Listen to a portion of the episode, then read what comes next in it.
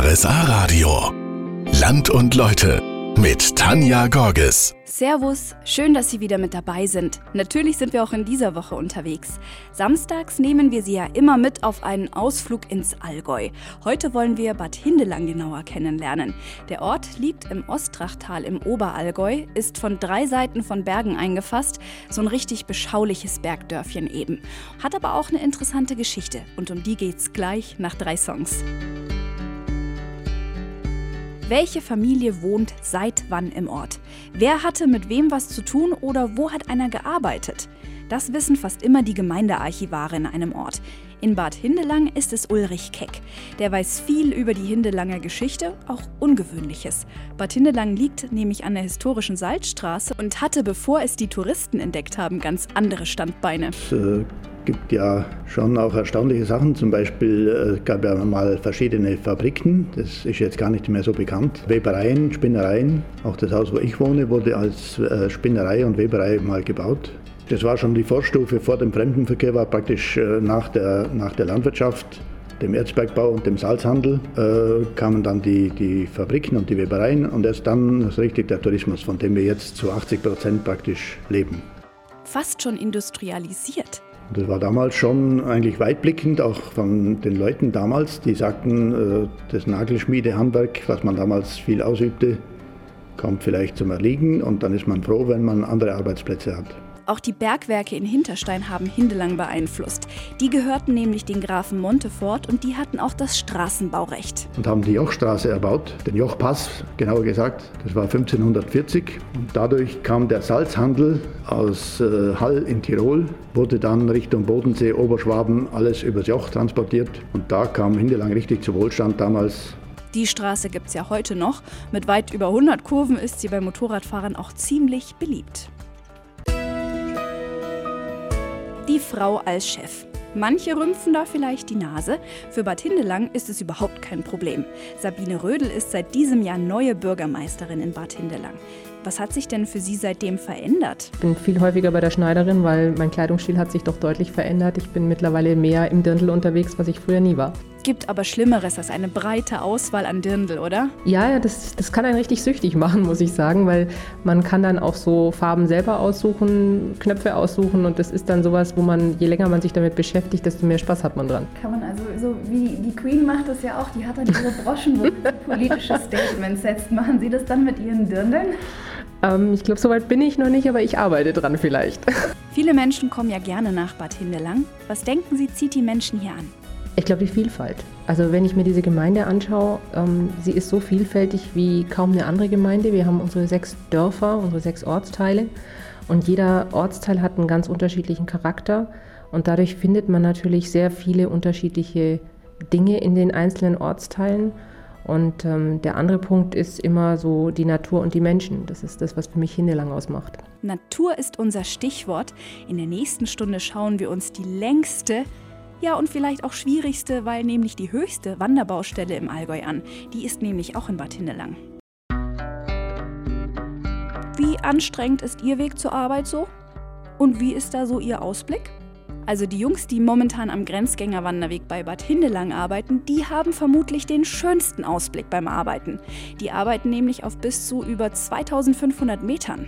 Hört sich romantisch an, ist aber harte Arbeit. Die Jungs sind früh unterwegs, laufen ein, eineinhalb Stunden zu der Baustelle hin und dann arbeiten sie acht Stunden. Also wo der Bergwanderer sagt, joho, jetzt bin ich oben am Gipfel, jetzt bin ich irgendwo an der Bockhaarscharte, jetzt habe ich mein Tagesziel erreicht, fangen die an zu arbeiten.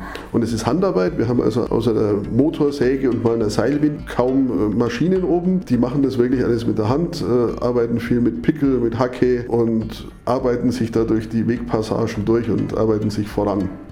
Hammerhart. Das war übrigens gerade Thilo Kreier, der ist Projektleiter beim Grenzgängerweg. Was genau ist denn der Grenzgängerweg überhaupt? Der Grenzgänger verbindet Bad Hindelang mit dem Tannheimer Tal, mit dem Lechtal.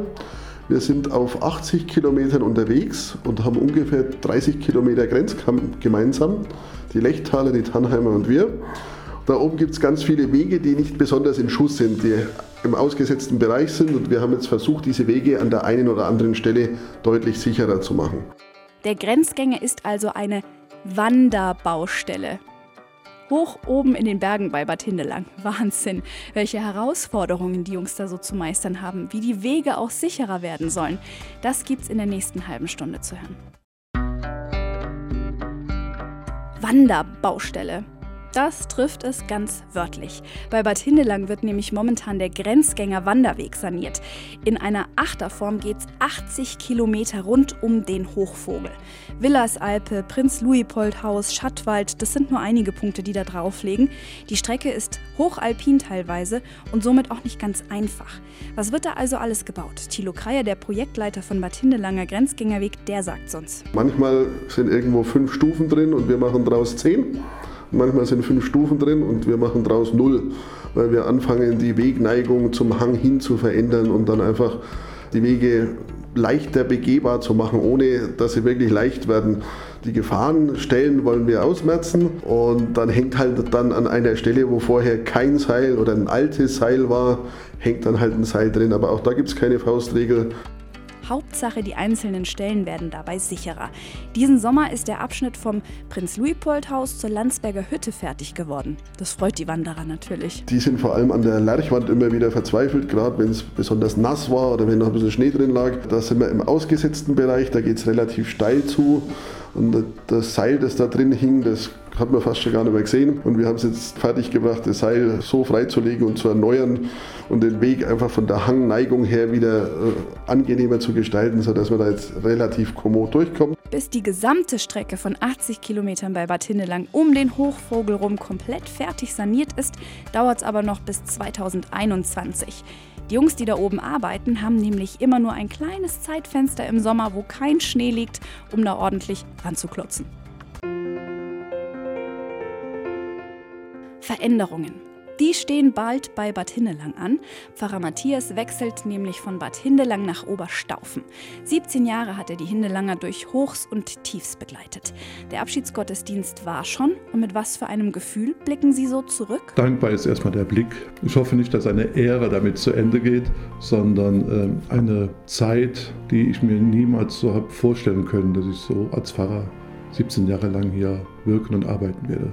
Man weiß ja nie am Anfang, was wird aus dem, was man vorhat. Das ist ja oft im Leben, dass man sich für etwas für eine Zeit etwas vornimmt und am Ende wird immer viel mehr daraus. Was ist denn das Besondere, gerade hier Pfarrer gewesen zu sein? Das Besondere daran, Pfarrer der Pfarreiengemeinschaft bei Tinland zu sein, ich bin also ja der Pfarrer, der diese Pfarreiengemeinschaft hier aufgebaut hat, war das äh, eine sehr gute, große Aufgabe, die ich aber nie hätte bewältigen können, wenn nicht so viele Ehrenamtliche mitgearbeitet hätten. Manchmal geht es halt einfach nur mit Hilfe. Pfarrer Matthias verschwindet übrigens nicht aus dem Allgäu. Er geht nach Oberstaufen und wird auch dort, wie er es in Bad Hindelang gemacht hat, eine Pfarreiengemeinschaft helfen aufzubauen. Also mir schwätzt halt ein ganz alter Allgäuer Dialekt. Haben Sie es verstanden? So klingt der Bad Hindelanger Dialekt, erklärt mir Ulrich Keck, der ist Gemeindearchivar hier in der Gemeinde. Und an dem Dialekt hier können Sie auch ganz genau hören, ob einer aus Bad Hindelang kommt oder nicht. Eine Eigenart, die uns sogar von allen anderen äh, umgebenden Gemeinden äh, unterscheidet, ist vielleicht das Wort lang, das heißt in Hindelang long. Und ein Hindelanger, den erkennt man dadurch, dass er nicht Hindelang sagt, sondern Hindelong. Jetzt wissen Sie, woran Sie einen waschechten Hindelanger äh, Hindelonger erkennen können. Ich sage damit Tschüss, wir hören uns in der nächsten Woche aus Markt Oberdorf wieder. Alle Folgen Land und Leute gibt's übrigens für Sie jederzeit, wann und wo Sie wollen auf rsa-radio.de als Podcast. Bis dahin.